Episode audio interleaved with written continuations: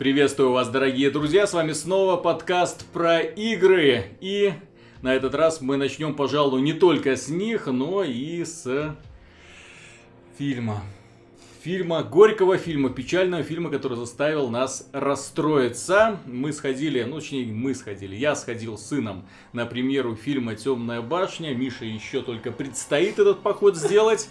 Он роман не читал, он не знает о чем там, поэтому он пойдет и, скорее всего, это ему понравится.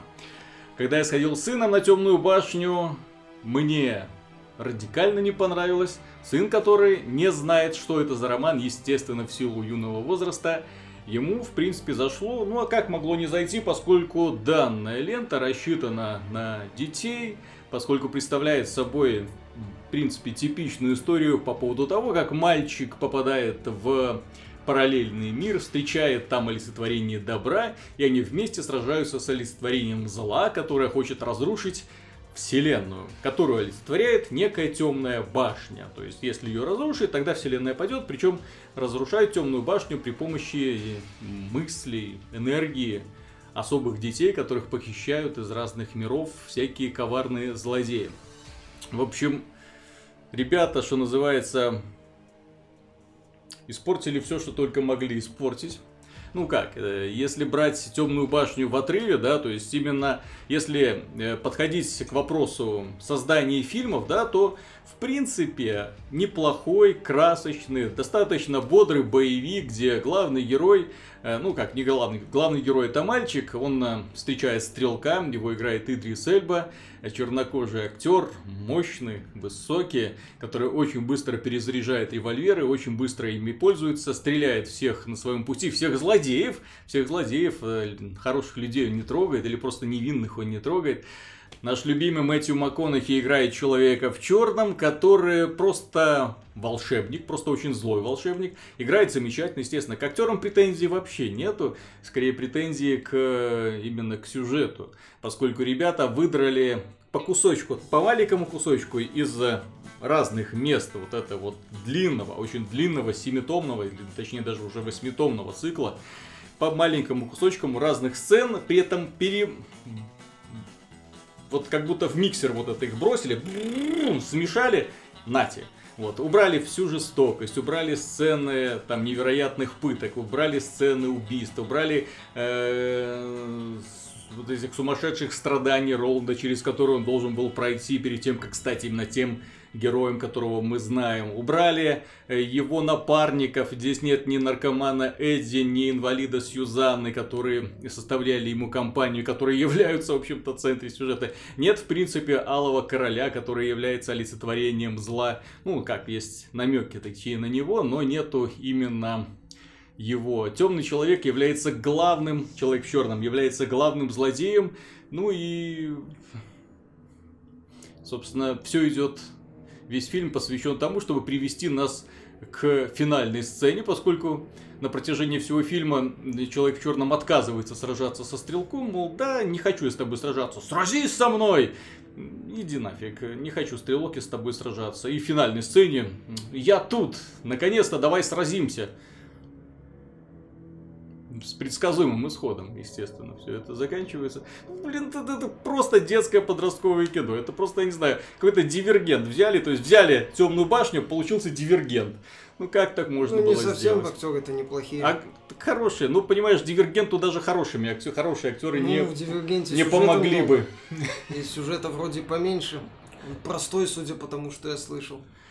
Ну, что, кстати, вот я, я его, в общем-то, и пересказал ну, себе. так он здесь-то простой, в Дивергенте там же все сложно было. Я просто как фанат фи- книги, ну, как, так... как человек, который ее читал, потом очень переживал, когда было непонятно, продолжит Стивен Кинг ее или нет, когда он попал в аварию, когда он долго выкарабкивался, когда там... Она же писалась на протяжении 20 лет. Вот тем тому вписались на протяжении 20 лет. Для такого плодотворного автора, как Стивен Кинг, который не знаю, он каждый месяц по бестселлеру. Тудум, тудум, тудум, на все. Ну, того он, количества повторений не удивительно. Да, печатает он просто сумасшедшей скоростью. Вот, и ждали, ждали, ждали, наконец-то седьмой том, наконец-то премьера. Я ловил каждый кадр, каждый трейлер. Я был восхищен, когда позвали МакКонахи. Я думал, блин, класс, отличный герой для стрелка.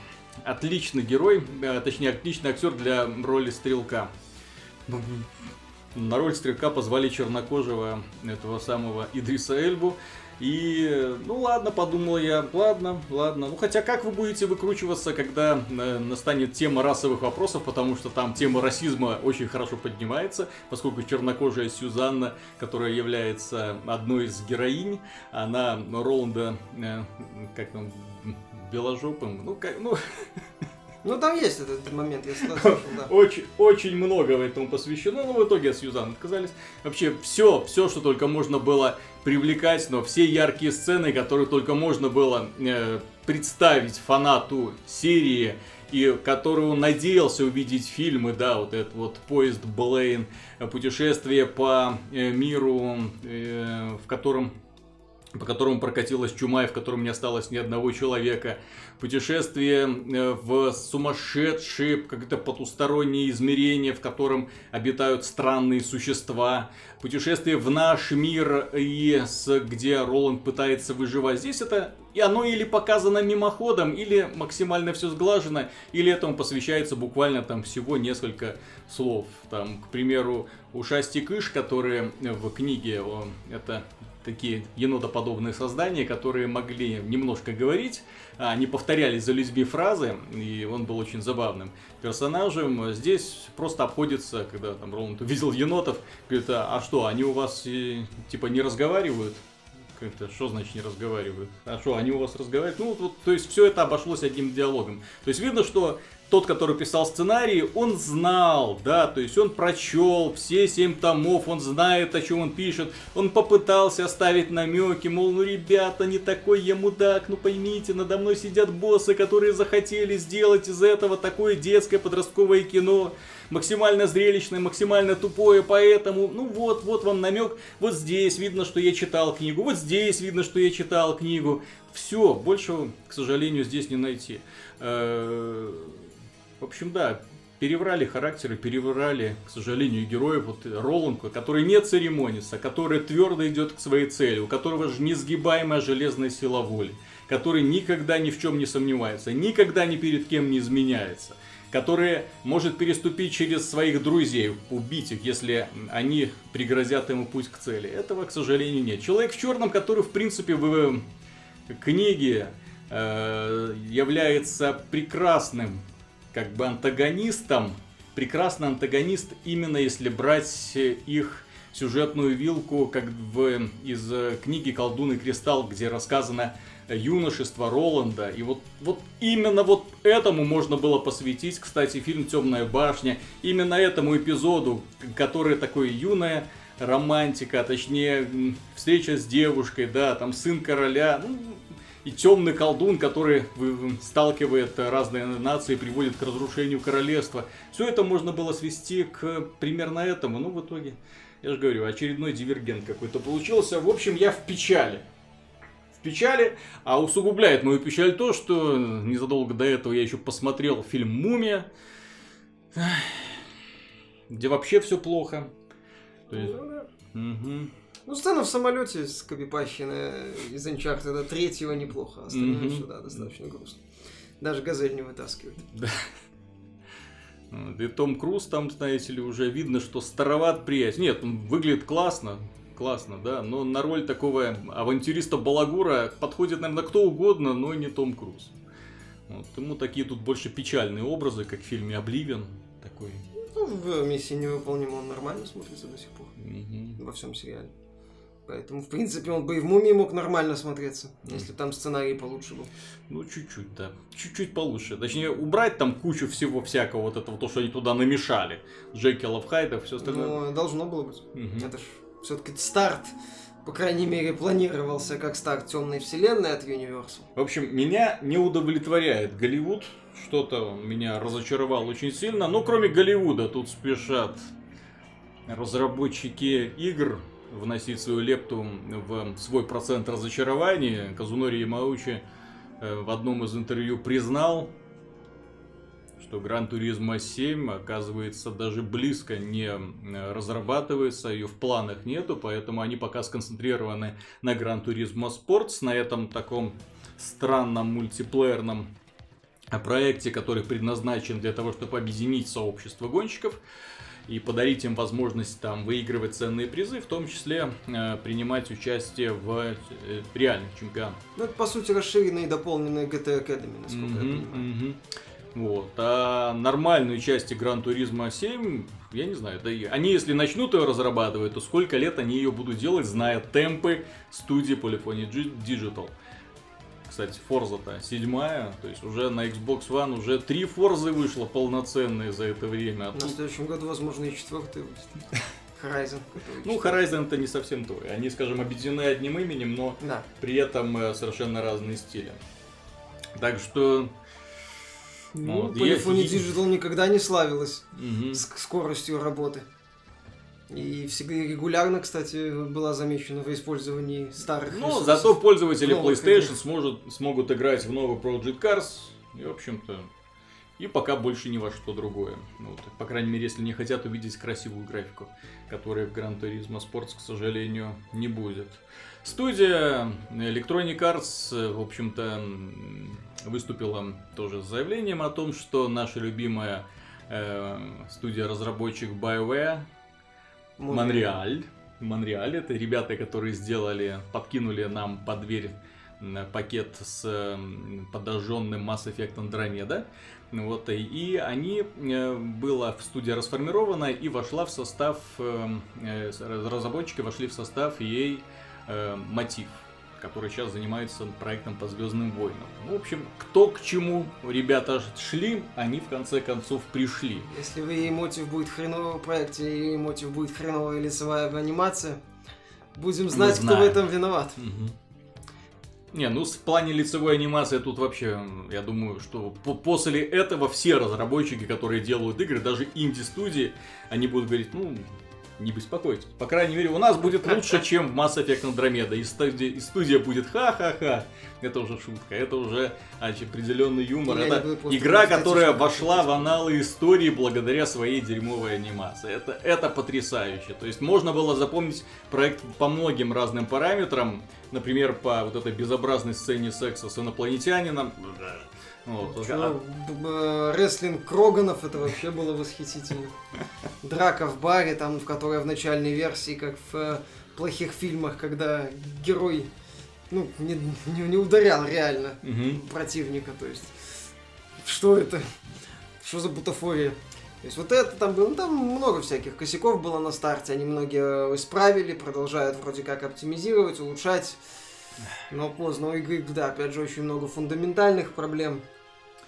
Поэтому, ну, надеюсь, что с, с, эмо... с проектом и Emotive так, вот, так, таких проблем не случится. Это же, по-моему, проект в открытом мире, насколько я знаю. Ну да, ну да. Так же, как и Mass Effect Andromeda, которая планировалась быть в открытом мире. Ой, что-то вера моя покачнулась вообще. Все это не дело. знаю, но я пока за лицевую анимацию переживаю в этом проекте. Там ну, вроде... студия Remedy недавно сообщила, что работает вместе с Microsoft над новой технологией анимации, когда там снимается лицо актера, нейросети потом достраивают трехмерную маску, которая ложится на куклу и полностью воссоздает эту лицевую анимацию. То есть придется, точнее, можно будет обойтись без этих всех пупырышков, которые втыкаются в лицо э, сеточек, нескольких камер, которые считывают это все, компьютерной обработки, которая потом э, э, вот эти вот анимацию накладывают на трехмерную модель. Вот. А так получится гораздо дешевле. Просто гораздо дешевле. Ну, Ты снимаешь лицо актера, а, а нейросети, пусть они себе работают, они там ночку поработают и дадут тебе готовую лицевую, главное, живую, достоверную mm-hmm. анимацию по больш...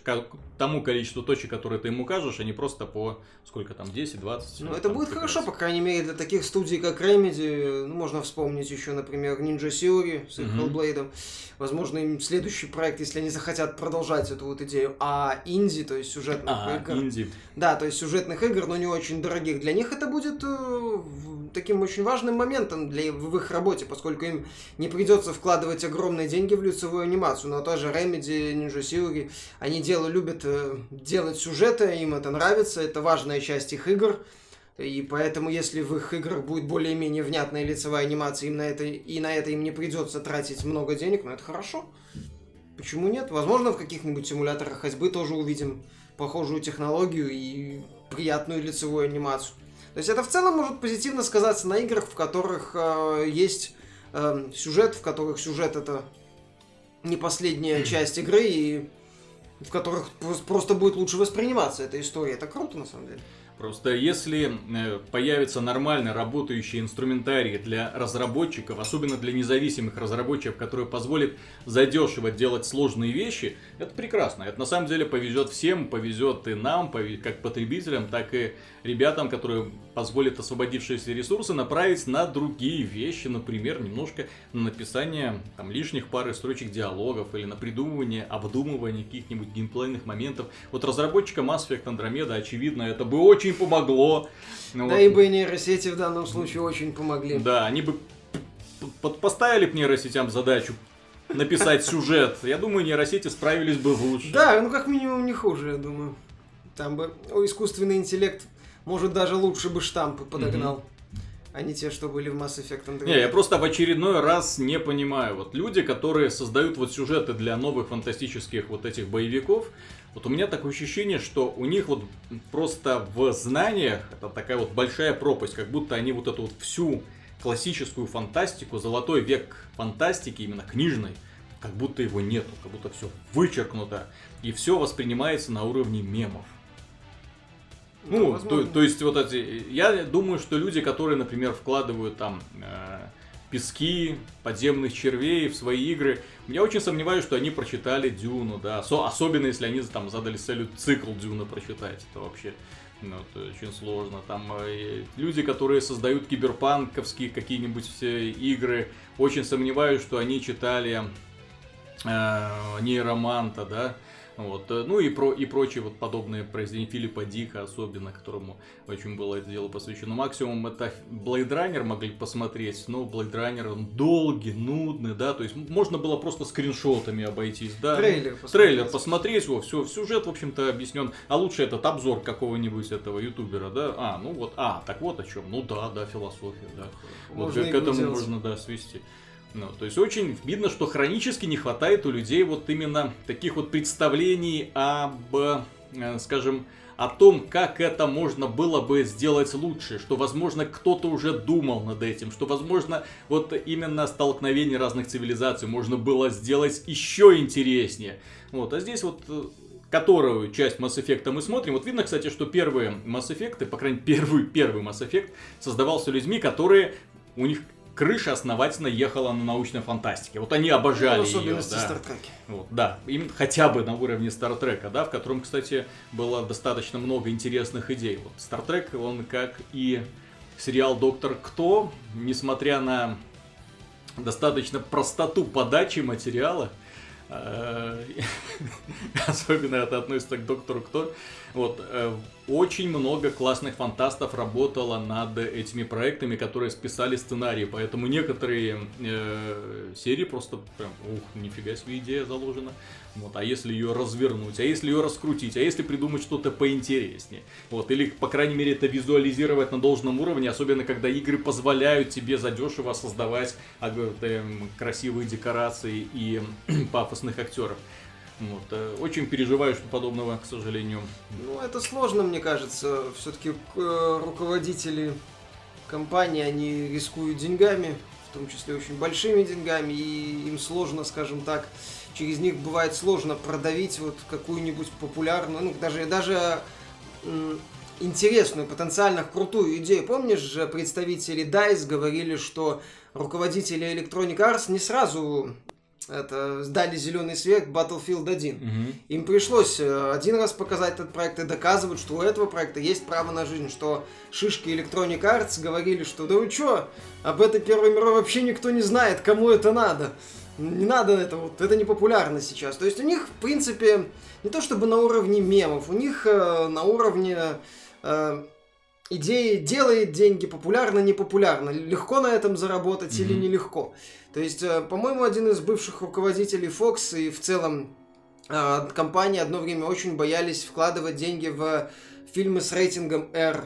Вот mm-hmm. этот самый Рейнольдс и кому был режиссер первой части Дэдпула, немало сил приложили на то, чтобы этот проект пошел, пошел в производство. И в итоге он заработал до хрена денег, обогнав mm-hmm. в США, по-моему, все фильмы про Людей Икс. Вот. В итоге Росомаха, Логан вышел с рейтингом R, все отлично, по-моему, сборы тоже очень хорошие по миру с учетом его небольшого бюджета.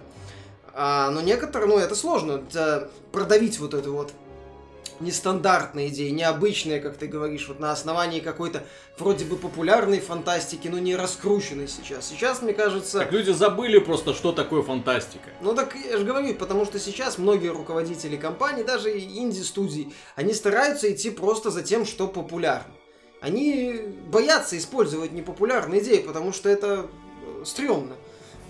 Ты с высокой долей вероятности можешь провалиться тебя могут, ну, или не понять там, или ты не до конца эту сложную идею реализуешь, ведь сложную идею, как бы это странно не прозвучало, сложно реализовать, понимаешь? То есть ты берешь простую идею, там, там сложнее обделаться. Угу. Там она хотя бы будет тупым боевиком, как в случае с Темной башней, например. То есть хотя бы мы хотя бы до этого, на этом уровне не обделаемся. Но то, что у вас там полный шахтунг в, сравнении с первоисточником, это уже как бы отдельный вопрос, вы это не смогли. Поэтому, как правило, многие идут просто по пути наименьшего сопротивления. Они не используют сложные идеи, не пытаются их развивать, они крупные э, компании, их руководители очень боятся сделать что-то принципиально новое, очень боятся потерять на этом серьезные деньги. Понимаешь, даже он Electronic Arts с какой помпой Anthem анонсировала. Mm-hmm. По сути, это э, Destiny очередная. То есть с основным отступлением в том, что это действие происходит на какой-то там далекой планете, и там и есть эти мехи. И вид от третьего лица. И вид от третьего лица. То есть ну, в клоне Destiny за Division тоже вид от третьего лица. Mm-hmm. То есть это какая-то смесь за Division и Destiny. То есть од, к, одной популярной игры, калькины, прямой кальки на нее и вот, вот двух этих игр. То есть, ну, очень просто. Мне кажется, что ситуация с Battlefield 1 в данном случае очень показательна. Показательно, что, ну, Стерн говорил, что некоторые, из, некоторые руководители вообще оторваны от реальности, от индустрии, им им чаще интересно, ну, они чаще просто основываются на каких-то фокус-группах и базовых маркетинговых исследованиях. Ну, я считаю, что он не сильно далек от истины, что иногда компании действуют очень осторожно, очень аккуратно и как-то прям до ужаса боятся хоть что-то такое своеобразное придумать. Я же говорю, Battlefield 1 разработчикам DICE, студии DICE пришлось доказывать Electronic Arts, что идея нормальная, что она может работать. Ну, мы видели, что она работает внезапно. Mm-hmm. Какая неожиданность. Помнишь, кстати, еще была ситуация с серией XCOM, которую Take-Two вначале пыталась перезагрузить в виде шутера. Угу. Вот с этими вот черными кляксами. Пыталась, надо... Помнишь, анонс угу. был? Да-да-да. А в итоге этот проект свернули э, и выпустили стратегию, которая внезапно не, стала не, популярной. Не, не, не, Нет, не, а, про я следующий я знаю, я знаю. Да, а, этот проект попытались переделать в XCOM бюро Declassified, и обделались, кстати, mm-hmm. с этим проектом. Он получился, мягко говоря, посредственным. При этом стратегия... А кляксы могли, кстати, зажечь. Ну, теоретически это можно. В Prey они зажгли. Ну, в Prey это сделали... В Prey копировали Half-Life, кстати. Prey, э, по-моему, продажи у него, мягко говоря, невысокие. Судя по слухам, у проекта сейчас э, вот эта вот студия техасская, она будет заниматься, судя по всему, мультиплеерным проектом, потому что они сейчас ищут э, специалиста по онлайновым играм. То есть игра не взлетела. Да, у нее был небольшой пиар, да, она, судя по ну, внешнему виду Подожди, всех игра не взлетела. Давай, давай э, скажем так, э, отделять. То есть успех игры как э, явление, да, то есть которое создает лояльную аудиторию, и успех игры с финансовой точки зрения. Понимаешь, нам, мне намного, например, ближе проекты уровня Prey, Dishonored 2, когда ты покупаешь и просто проваливаешься в эту вселенную, все, тебе больше особо ничего не нужно. Ты просто кайфуешь от того, что ты видишь, от того, что ты играешь. От нее реально невозможно оторваться, если вам нравится подобный стиль игрового процесса. Сын я посадил, он прошел вот просто вот, а, не отрываясь. Вот, э, с большим интересом, хотя, как казалось бы, многие люди говорят, да, там скучно, да, оказывается, ну, она ничего своеобра... не скучно. Да. своеобразно, понимаешь, опять же, там есть ряд не совсем популярных сегодня идей. Угу. Она больше похожа на копи... вот сборную солянку старых проектов. И в результате вот у нее не получилось э, перешагнуть вот это вот, э, от, э, перейти от проекта, у которого есть группа почитателей и достаточно лояльная аудитория, к популярному проекту. Mm-hmm. Она появилась в чартах в мае, и в июне ее уже никто не видел. Я же говорю, что судя по тому, что ушел Калантонио, э, судя по тому, что сейчас они ищут спеца по сетевым играм, э, Беседа сказала, так, Всё. ладно, французы пусть делают Dishonored или сингловые игры, а вы, ребята из Техаса, угу. будете делать мультиплеер. Все в порядке. Хотя у них получилось. Хотя как у них мне, получилось. Мне кажется, что очень... То есть, вот видишь, понимаешь, иногда не всегда популярные, не всегда модные идеи, вот они не, не могут найти, э, достучаться до широкой аудитории, не получается. А хотя мне кажется, что вот ситуация с Prey и Dishonored 2 вполне может да, еще развернуться, как это в свое время было с первым и вторым Fallout. Вышел первый Fallout, ну, вообще никто не покупал. Вышел второй Fallout, примерно то же самое. А потом появился сборник Fallout 1 плюс Fallout 2, и вот он неожиданно начал очень хорошо ну, продаваться. Потому что тогда у игры появилось очень мощное сообщество, по сути, такой, как это принято говорить, культовый статус. Угу. То есть у игры появился культовый статус. И вот это вот очень крепкое сообщество пользователей дальше уже раскрутило э, сборник и, соответственно, раскрутило вселенную. Я, я не удивлюсь, если Activision, ну, нап... ну не Activision, э, это вот компания, которая, Paradox, по-моему, она сейчас владеет правами на Vampire the Masquerade, то есть, когда там они просто говорят на каком-то э, из э, мероприятий, что да, возможно, все в порядке, уже куча людей, да, да, да, да. То есть, у игры был культовый статус. И, ну, я не думаю, что первая часть Dishonored, она стала популярной. Но мне кажется, что до культового статуса она немного не дотянула. Она еще стала популярной на волне э, ностальгии по вору. Да, кстати. И тогда, по-моему, кстати, незадолго, в, в том же районе, могу, кстати, ошибаться, там плюс-минус год-два, может быть, э, вышел неудачный перезапуск War от Square Enix. Mm-hmm. Вот. Да-да-да-да-да. На этом фоне... Да, кстати, Dishonored выходил на момент, когда очень многие издатели а, ударились в мультиплеер. Вот такой вот слишком сильно ударились в мультиплеер. И тогда вот Arkane выпустила Dishonored, который начал продаваться. Что касается новых игр, то их есть у нас, ну как, у нас мало их на самом деле сейчас ну, пока появляется, да, скоро совсем уже придет к нам StarCraft Remastered, о котором вы, конечно же, ничего не знаете, как можно что-нибудь узнать об игре, которая является ремейком проекта, который вышел в 98 году. С ремастером даже.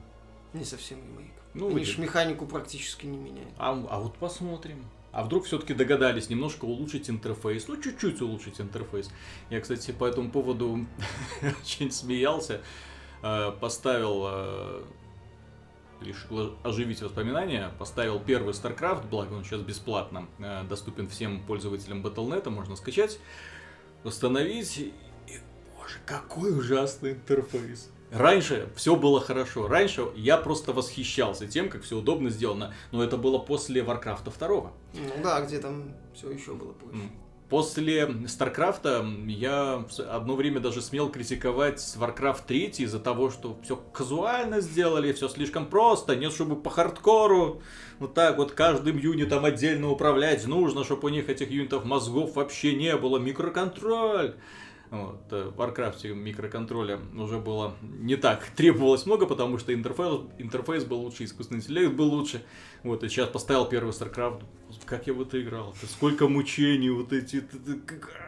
По 12 юнитов. По, по 12, особенно когда зергами играешь, за, подводишь их к узкому какому-то перешейку, часть проходит, часть начинает разбегаться по карте. Блин, как я в это играл? А, ну, когда не с чем сравнивать все. Не, ну да когда-то это было чуть ли не прорывом, а с тех пор-то и это, вопрос интерфейса это, и все остальное. к слову о том, что некоторые игры со временем на самом деле теряют свою актуальность. То есть, если делать уже тот самый ремастер или ремейк, да, как делает Blizzard, да, то нужно, вот, очень надеюсь, что будут в том числе сделаны изменения в э, удобстве управления, потому что современный игрок просто, ну, ну, особенно, особенно тот, который начинал знакомство со стратегиями или там долгое время играл в StarCraft 2, вернувшись к первому StarCraft, будет просто в шоке. Ну, ты знаешь, судя по роликам и рекламе, где очень много мелькает корейцев, угу. у меня ощущение, что Blizzard делает этот ремастер конкретно для южнокорейцев и с целью освежить и поддержать их не сообщество киберспортсменов. Мгм. То есть это делается вот в первую очередь для них, потому что в Корее StarCraft, по-моему, первый даже до сих пор очень популярен, и вот Blizzard хочет просто обновить его. Популярен, там это до сих пор. Ну вот именно, то есть и Blizzard хочет обновить, поэтому все есть, э, в данном случае, если вы там начали знакомство с нашими играми со с Warcraft 3, если для вас это интерфейс э, слишком сложно и вообще вам неудобно и некомфортно, то пройдите лесом. Mm-hmm. Вот так, мне кажется, скажет Blizzard этим людям, а, потому что StarCraft ремастер, он без того совершенен, там все хорошо. Корейцы не дадут соврать. Вот видите, ребята? Идеальный баланс. Да, вот видите, что ребята говорят. Умные люди, между прочим, чемпионы там mm-hmm. корейских э, лиг или мировой лиги, которые в Корее базируются, если такая есть, я не знаю. То есть, пожалуйста, вот видите, видите, умные люди говорят, так что вы со своими казуальными замашками идите играйте, не знаю, в StarCraft 2 пожалуйста, mm-hmm. у нас там скидка на трилогию, например. То есть все, и мне кажется, что Blizzard вот что-то похожее сделает. По крайней мере, они ни о каких-то кардинальных изменениях не говорили, наоборот, в дневниках разработчика говорили, что вот механика... Сохранили, да, да, что механика в игре совершенна. Поэтому мне кажется, что этот ремастер просто вот узко, очень направлен конкретно на вот фанатов из Кореи, а если кого-то с Запада, ну, таких э, прожженных фанатов старомодного Старкрафта захватит, Blizzard будет довольна, но не ставит себе какой-то задачи превратить StarCraft 1 в новый феномен. Плюс выходит же этот приключение кельтской сумасшедшей. Hellblade. Hellblade. Senua's Sacrifice. да. Посмотрим, что нам подарит эта компания. Ну, Ninja Theory. Создатели Devil May Cry, кстати, да. DMC Devil May Cry. DMC Devil May Cry, да. Создатели этого Enslaved, Enslaved и, и Heavenly, Heavenly Sword, да который в свое время, вот Heavenly Sword, мне кажется, сделал студии имя, да? Вот, сделал имя. Ну, они просто, скажем так, это я бы их в каком-то смысле сравнил, вот я их уже сравнивал с Remedy, в общем-то, тоже в каком-то смысле такие ребята, которые, которым очень нравится делать сюжет, очень нравится делать акцент на сюжете, опять же, в, благодаря Sony в, в Heavenly Sword была великолепная подача сюжета, там, мимика, анимация, актерская игра супер. Презентация мира. Презентация вот Мне вот реально очень жаль, кстати, по поводу вот, э, эпохи PlayStation 3, вот те проекты, которые на заре PlayStation 3 вот были просто уничтожены. Ну вот как бы забыто. Вселенную, вселенную Heavenly Sword нету ее. Фольклор нету. Вселенная Lair про драконов. Это а, как она была нарисована, как она была великолепно подана. Хорошая игра, правда, я играл уже, когда они выпустили патч на DualShock. Да-да-да, то есть там же они поначалу сделали управление драконов при помощи гироскопов сойти с ума. Это была, да. да. Я, я ролики смотрел, я просто уже начал играть в Layer, когда они выпустили обновление, mm-hmm. мне попал тогда диск, и мне понравилось Layer. Я,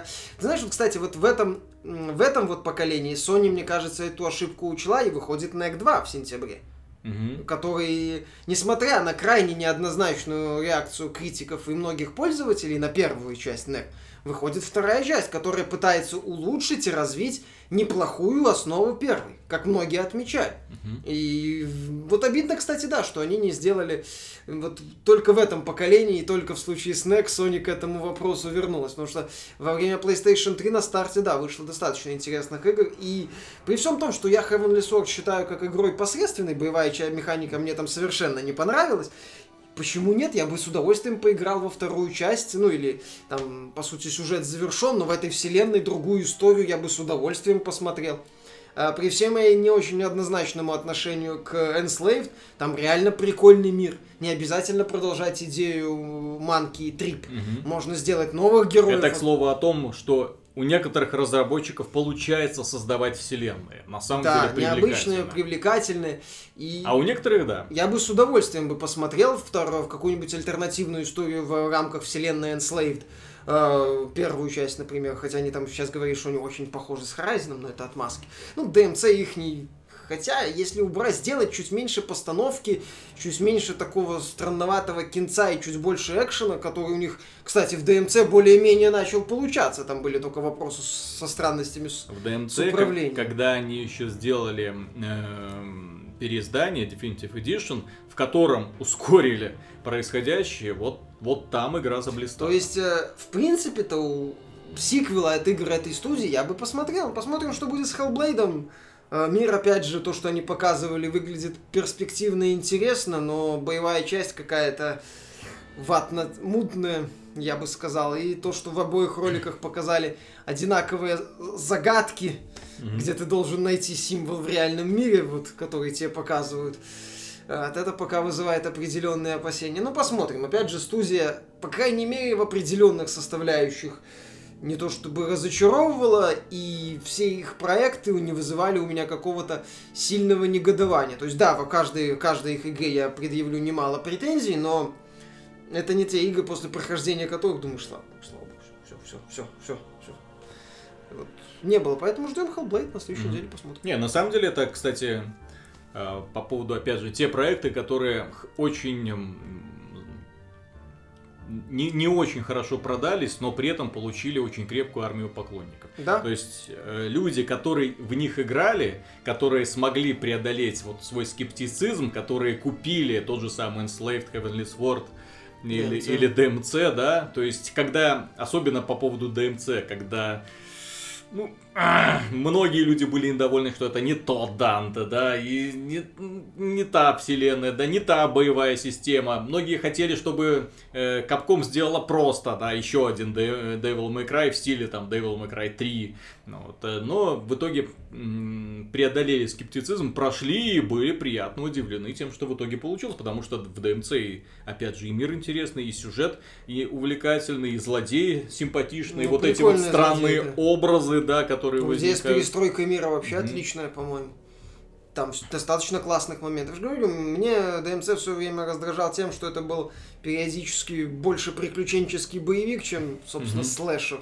Вот, э, поэтому мне бы хотелось там чуть больше сражений. Вот тебе сейчас будет этот Hellblade. Ну, посмотрим, Пожалуйста. что будет в этом Hellblade. Судя по тем сражениям, что я видел, мне будет хотеться меньше сражений, как в случае с Heavenly Sword, Это например. Будет первый, наверное, в своем роде AAA инди, по крайней мере, как его Но ну, позиционируют разработчики. Инди, независимо. Не, independent. Так инди это и есть independent. А, independent А, угу. independent AAA, то есть угу. они вот это вот.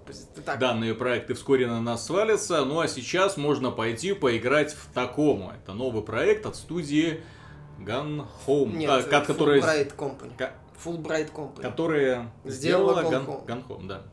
Вот, это приключенческая игра, как и в случае с Гунхом симулятор. Ходьбы, то бишь, в данном случае, да, ты оказываешься на космической станции, э, экипаж куда-то исчез. А ты ходишь по космической станции? Ты ходишь по космической станции, у тебя есть э, устройство дополненной реальности, которое позволяет тебе э, как бы э, видеть вот образы, которые, образы членов экипажа, которые здесь тусовались, общались, ты должен пытаться вот разобраться в том, что здесь вообще случилось, почему экипаж по официальным заявлениям эвакуировался и что здесь вообще произошло.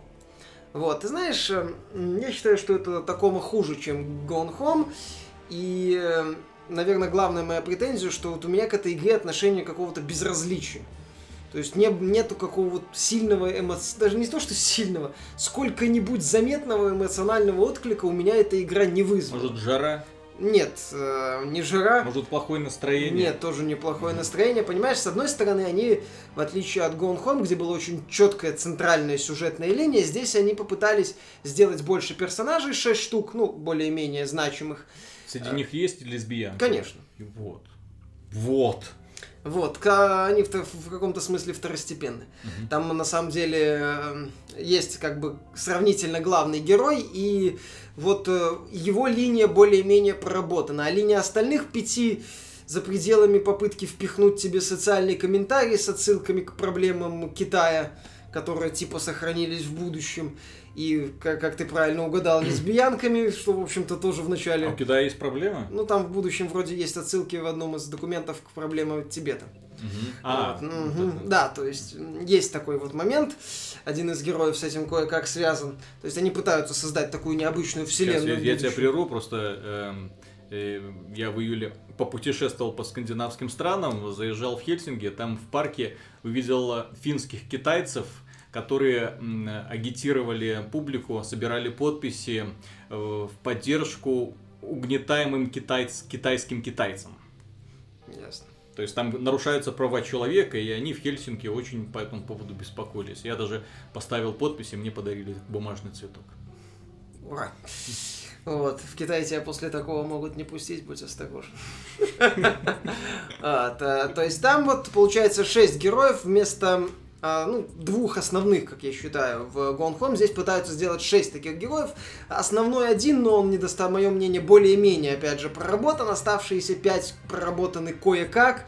Э, это с учетом того, что я нашел почти все документы, все дополнительные сведения, это все почитал, посмотрел. То есть характеры их проработаны так себе. К какому-то какого-то такой вот эмоциональной связи мощной, как было в Gone Home, у меня, по крайней мере, здесь нету ни к одному персонажу. Еще вот в Steam в одном из обзоров классно заметили, я с этим полностью согласен. А в Gone Home ты был неотъемлемой частью вот этой вот семьи. Ты был героем все-таки, да, молчаливым, да, по сути, там эта девочка, главная героиня Гон Хом, которая просто ходила, смотрела, но все равно была некая связь с героями, о которых ты что-то узнавал, с этим вот протагонистом. Здесь э, главная героиня это просто сторонний человек, который приехал разобраться. Все. Героиня. Героиня. Она нас говорит пару фраз э, и все. Вот. Э, она не, не является каким-то принципиально значимым для повествования участником, ну, не, не является принципиально значимым участником повествования, то есть никак. Ну, нету с ней какой-то эмоциональной связи, нет эмоциональной связи протагониста с окружением. Э, знаешь, концов, э, основную сюжетную линию, которая окружает вот это вот экипаж, проработана очень, в моем мнении, даже скажу, плохо, просто плохо, она как-то еле связана, она очень прыгает с одного события на другое, э, ощущение, что не хватает кусков э, мозаики, и тебе говорят, тут как бы не об этом, тут как бы вот драма, но драма не очень хорошо работает, и поэтому ты в итоге к повествованию у тебя отношение такое безразличное. Ну, оно э, хороший дизайн в игре, это я не буду отрицать. Интересная вот эта идея так называемого environment storytelling, то есть когда ты узнаешь о сюжете, о героях через осмотр окружения, там, через и вот дипломы висящие, там какие-то журналы, книги, э, заметки, которые они писали. То есть этого всего хватает, это все сделано неплохо. Поэтому по такому я, наверное, не скажу, что эта игра скучная, посредственная.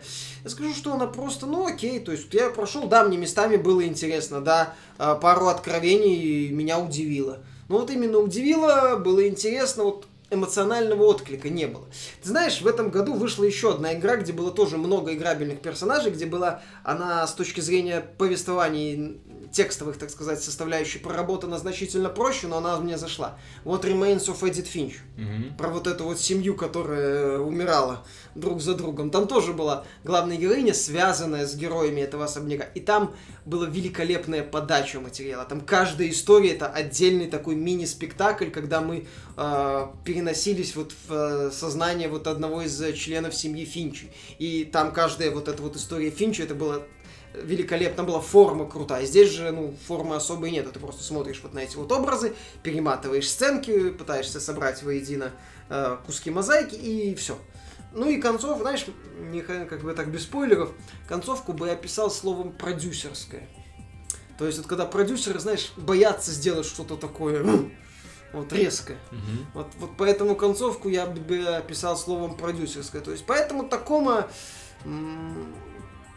нет, это не говорю, это нормальная игра, нормальный симулятор ходьбы с э, э, интересная история, который, которую хочется исследовать, но вот не вызывает каких-то более-менее, ну, как это сказать, ярких эмоций. То есть, окей, то есть я прошел такому, хорошо все. А мне Little Nightmares понравилось. Ну, Little Nightmares хорошо. Опять же, это достойный последователь Inside. Концовка отличная, там, там все, там концовка правильная, там, там отлично все, там идея, там идея монстра и охотника на монстров великолепно показана. Опять же, нет, так в Inside все работает практически. То есть это, ой, в Inside, Little, Little Nightmares все работает, и в Inside все работает. Там идея недосказанности отлично себя чувствует. Mm-hmm. Вот, а таком, э, там сюжет цельный, понятный, основная его часть. Э, не основная, если ты будешь читать, тоже все плюс-минус понятно. Вот, только не хватает, я же говорю, кусков, которые хотелось бы, чтобы были, чтобы, э, как это сказать, фон был mm-hmm. более внятным. Поэтому такому вот, я говорю, кому хочется больше интересных сюжетов, ну, разбираться вот то, что произошло на станции, но если вы не боитесь то, что какой-то вот, скажем так, вы закончите эту игру с покерфейсом. Mm-hmm. Окей, все. Спасибо. Пошел дальше. Ну, спасибо, Миша, за обстоятельный рассказ про очередную бродилку. Кстати, мне кажется, что бродилки уже понемножку вытесняются даже с инди-сцены, уже все меньше и меньше их Да. становится. Они симуляторы ходьбы, симуляторов Мгм. ходьбы становится все меньше и меньше, не уходит. Ну, симуляторы свиданий приходят. По поводу новостей, которые мы еще не обсудили, тут внезапно компания Electronic Arts и Take-Two заявили о том, что им дополненная реальность уже нравится больше, чем виртуальная реальность. То есть идея Microsoft со шлемом дополненной реальности, как, как то, где достраиваются э, трехмерные э, объекты, виртуальные объекты в реальный мир, нравится больше, чем полноценной виртуальной реальности, где виртуальные объекты в виртуальном же мире, на который мы смотрим через очки. Э, К этой новости хорошо подходит еще одно событие, связанное с тем, что Facebook и компания Oculus VR заявили о том, что теперь не будут финансировать мелкие студии, мелкие проекты для VR, и будут больше сделать акцент на крупнобюджетных Ну, проектах. сравнительно, как бы они Ну, от 1 до 5 миллионов сумму называют. А, тут у Или от 500 тысяч долларов до, миллио- до 5 миллионов. Ну что, или до 2 миллионов. то ну, то есть, ну... то есть вот такие сумасшедшие да, деньжища, да? такие деньжища. Вот за, вот за такие деньжища они попытаются создавать крупные проекты для шлема Oculus Rift. Короче, я считаю, что, во-первых, Фейсбуку надоело то, что их доят всякие независимые конторы, которые приходят и говорят, ну, мы готовы сделать вот с нашим-то именем, с нашим-то именем Epic Games, с нашим да, да именем э, э, 4A Games, мы можем создать вам супер классный шутан и не Ninja. Ниндзя, щ- не да. Э, кто там еще у них был? Э, Инсомниаки. Да, Insomniac Что- Games. Что-то делали.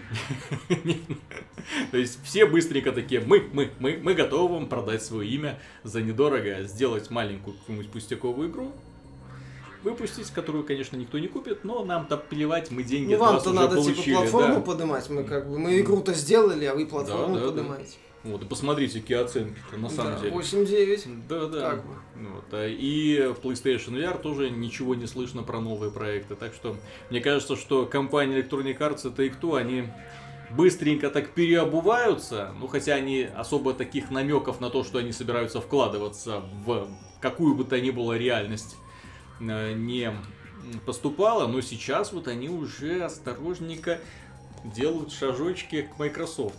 А что если мы-то со своим именем сделаем для вас, для вашего великолепного шлема? Который вы еще не, ну, еще не выпустили, но он, по-моему, только за больные деньги доступен. Или Да. выпили, не выпустили Мы даже. сделаем какие-нибудь замечательные игры. В общем, Ну чё, издатели держат нос по ветру, вот, понимаешь? Они не хотят рисковать особо.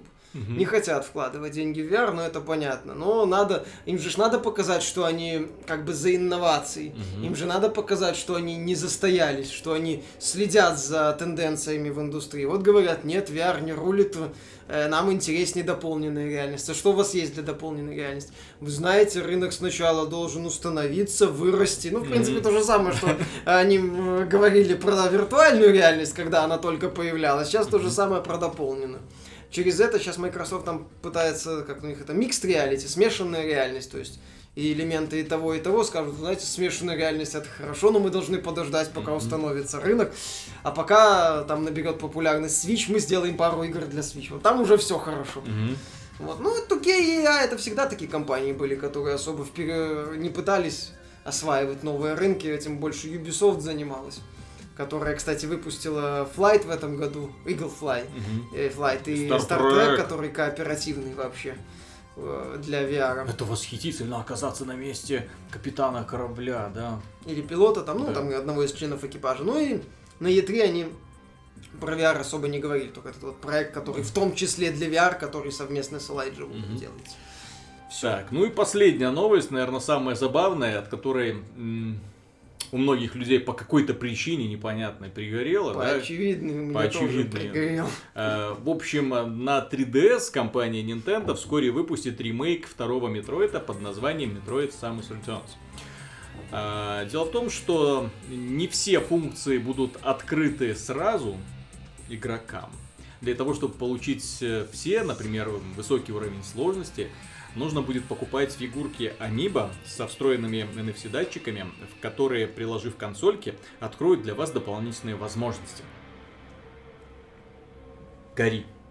Что, Понимаешь? э, Почему тебе кажется Ну, это потому что это, блин, несправедливым? это DLC, это дополнительный контент.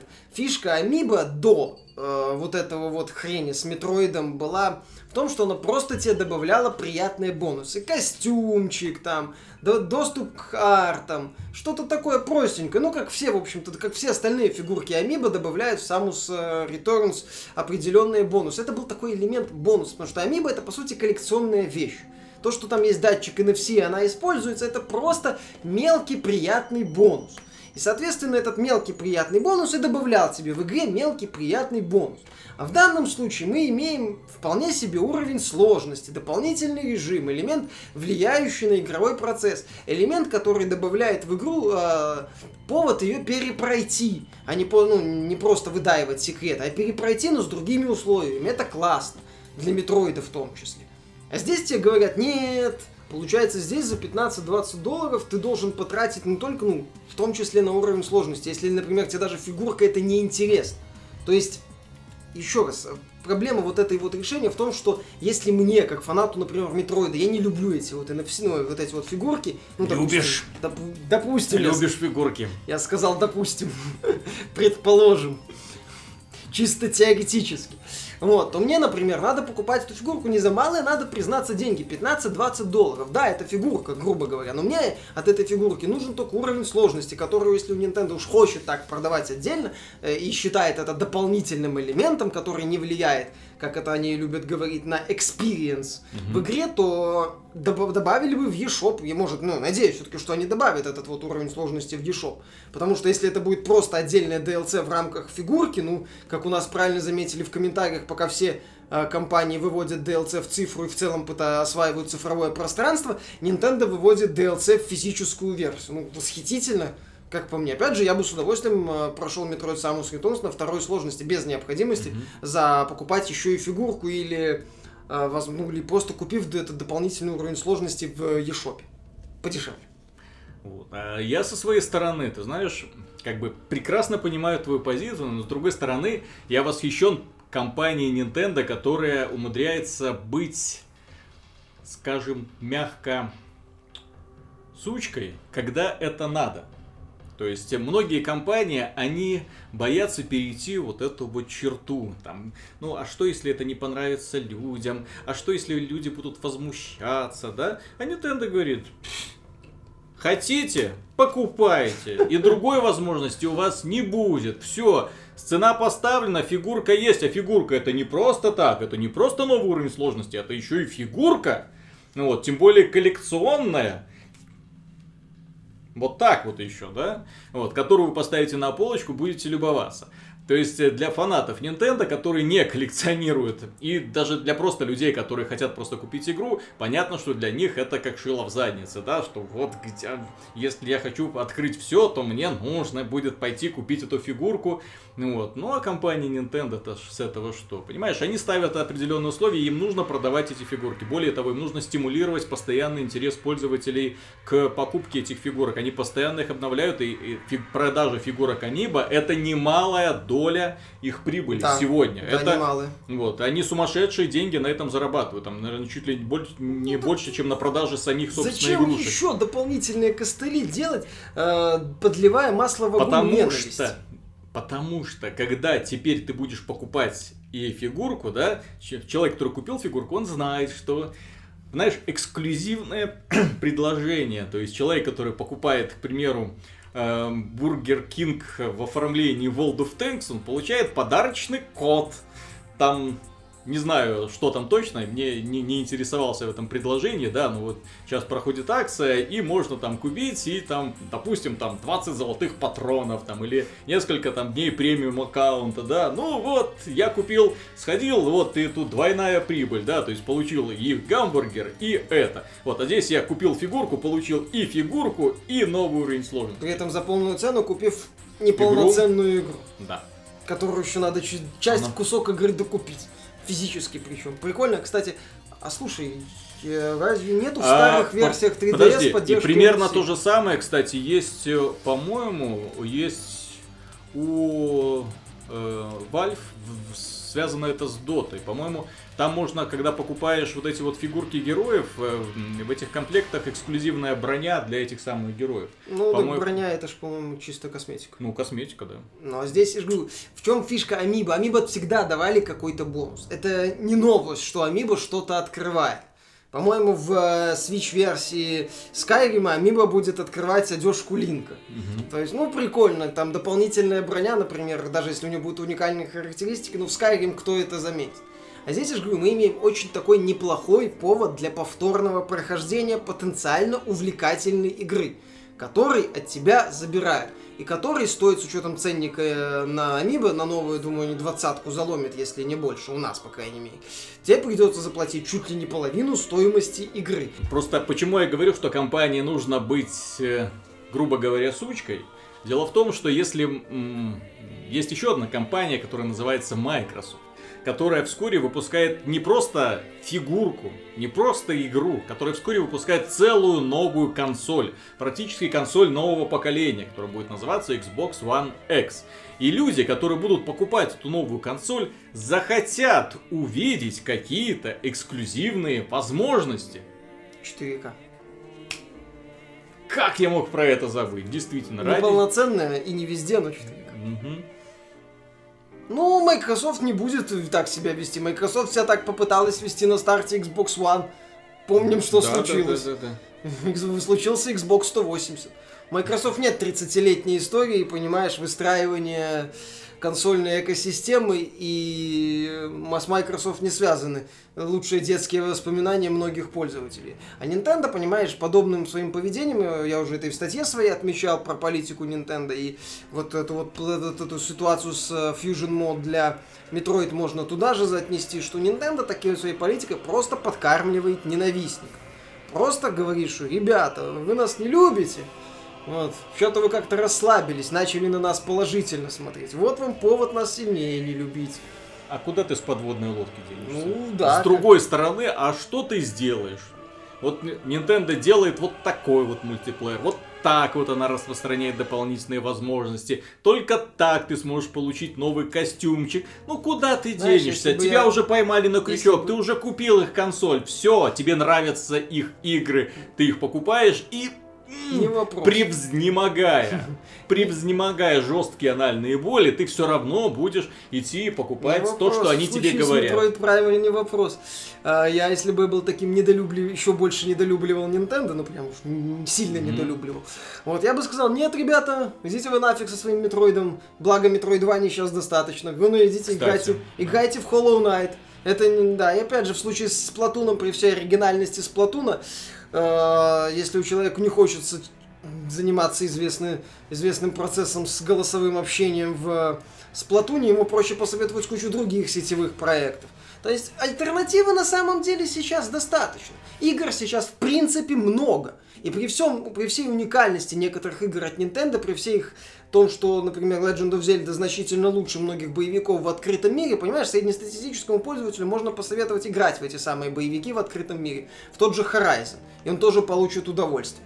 А без необходимости объяснять, чем это Зельда вот выше по ступенькам, чем Horizon или Horizon ниже. Или там еще какая-нибудь другая игра в открытом мире, Якудза 0, например хуже, чем э, Зельда, или там Far Cry хуже, чем Зельда и так далее. Ему просто ему проще сказать, ну, иди поиграй вот в эти откры игры в открытом мире без необходимости покупать консоль. И все. С учетом того, что еще Nintendo, я же говорю, делает вот эти вот ненужные костыли ко всем своим проектам, ну, это только добавляет вот этим вот колеблющимся людям дополнительный стимул не идти в сторону Nintendo. И на ее фанатов говорит, ну а что, ребята, вас там скоро это как в э, серии South Park, когда там этот придумал замечательное средство передвижения. Помнишь? Mm-hmm. Вместо... Все равно, что это лучше, чем то, то, что с нами делают в аэропорту. Вот, а, а я сейчас это самое приведу очень обидную ассоциацию, и, э, на которой мы, в общем-то, и закончим данный выпуск. Horizon и Legend of Zelda. Это примерно то же самое, что экранизация Игры Престолов и экранизация Темной Башни. То есть Legend of Zelda это как Игра Престолов. То есть она медленно раскручивается, но а, а, а, интересно, да, и каждую новую серию ждешь с большим интересом. Horizon это Темная башня. Накрутили, намесили, красиво, бодро, весело, полтора часа, закончилось. Ну, разница подлиннее будет, но... Не, ну подлиннее, да, ну, но... Опять же, это Я- тонкости, ну, в которые не все понимаешь, полезут. Вот именно, вот это не понимаешь. вести, не все в это полезут. И вот Nintendo надо вот перебороть, мне кажется, себя, чуть-чуть более лояльно смотреть на людей, перестать вот эти вот э, стучать кулаком по столу, выдавая сомнительные решения. Да, фанаты Игры Престолов тоже. Давайте все серии сразу, давайте все сразу снимайте, что за перерывы там Почему в год? HBO не Netflix? Да. Где этот Мартин со своими томами? Я хочу узнать, чем все закончится. Но извините, Ну. вот тут они могут себе позволить точно так же быть сучками, заключив соглашение с Мартином, чтобы он отложил публикацию своих романов, чтобы спокойненько закончить сериал, а потом уже выдать новую версию и заработать при этом уже на романах, где, я уверен, опять же, все будет перемешано и совсем не так все закончится, как нам предложат в киноверсии. Так что, ну, э, будем смотреть и играть в будущие игры, благо их уже наконец-то, они уже начинают в августе появляться, благо уже в августе будет что обсуждать, помимо новостей и помимо неприязни нашей э, к определенным компаниям и брендам. Вот. Э, Спасибо за внимание, дорогие друзья, и до встречи на следующей неделе. Пока.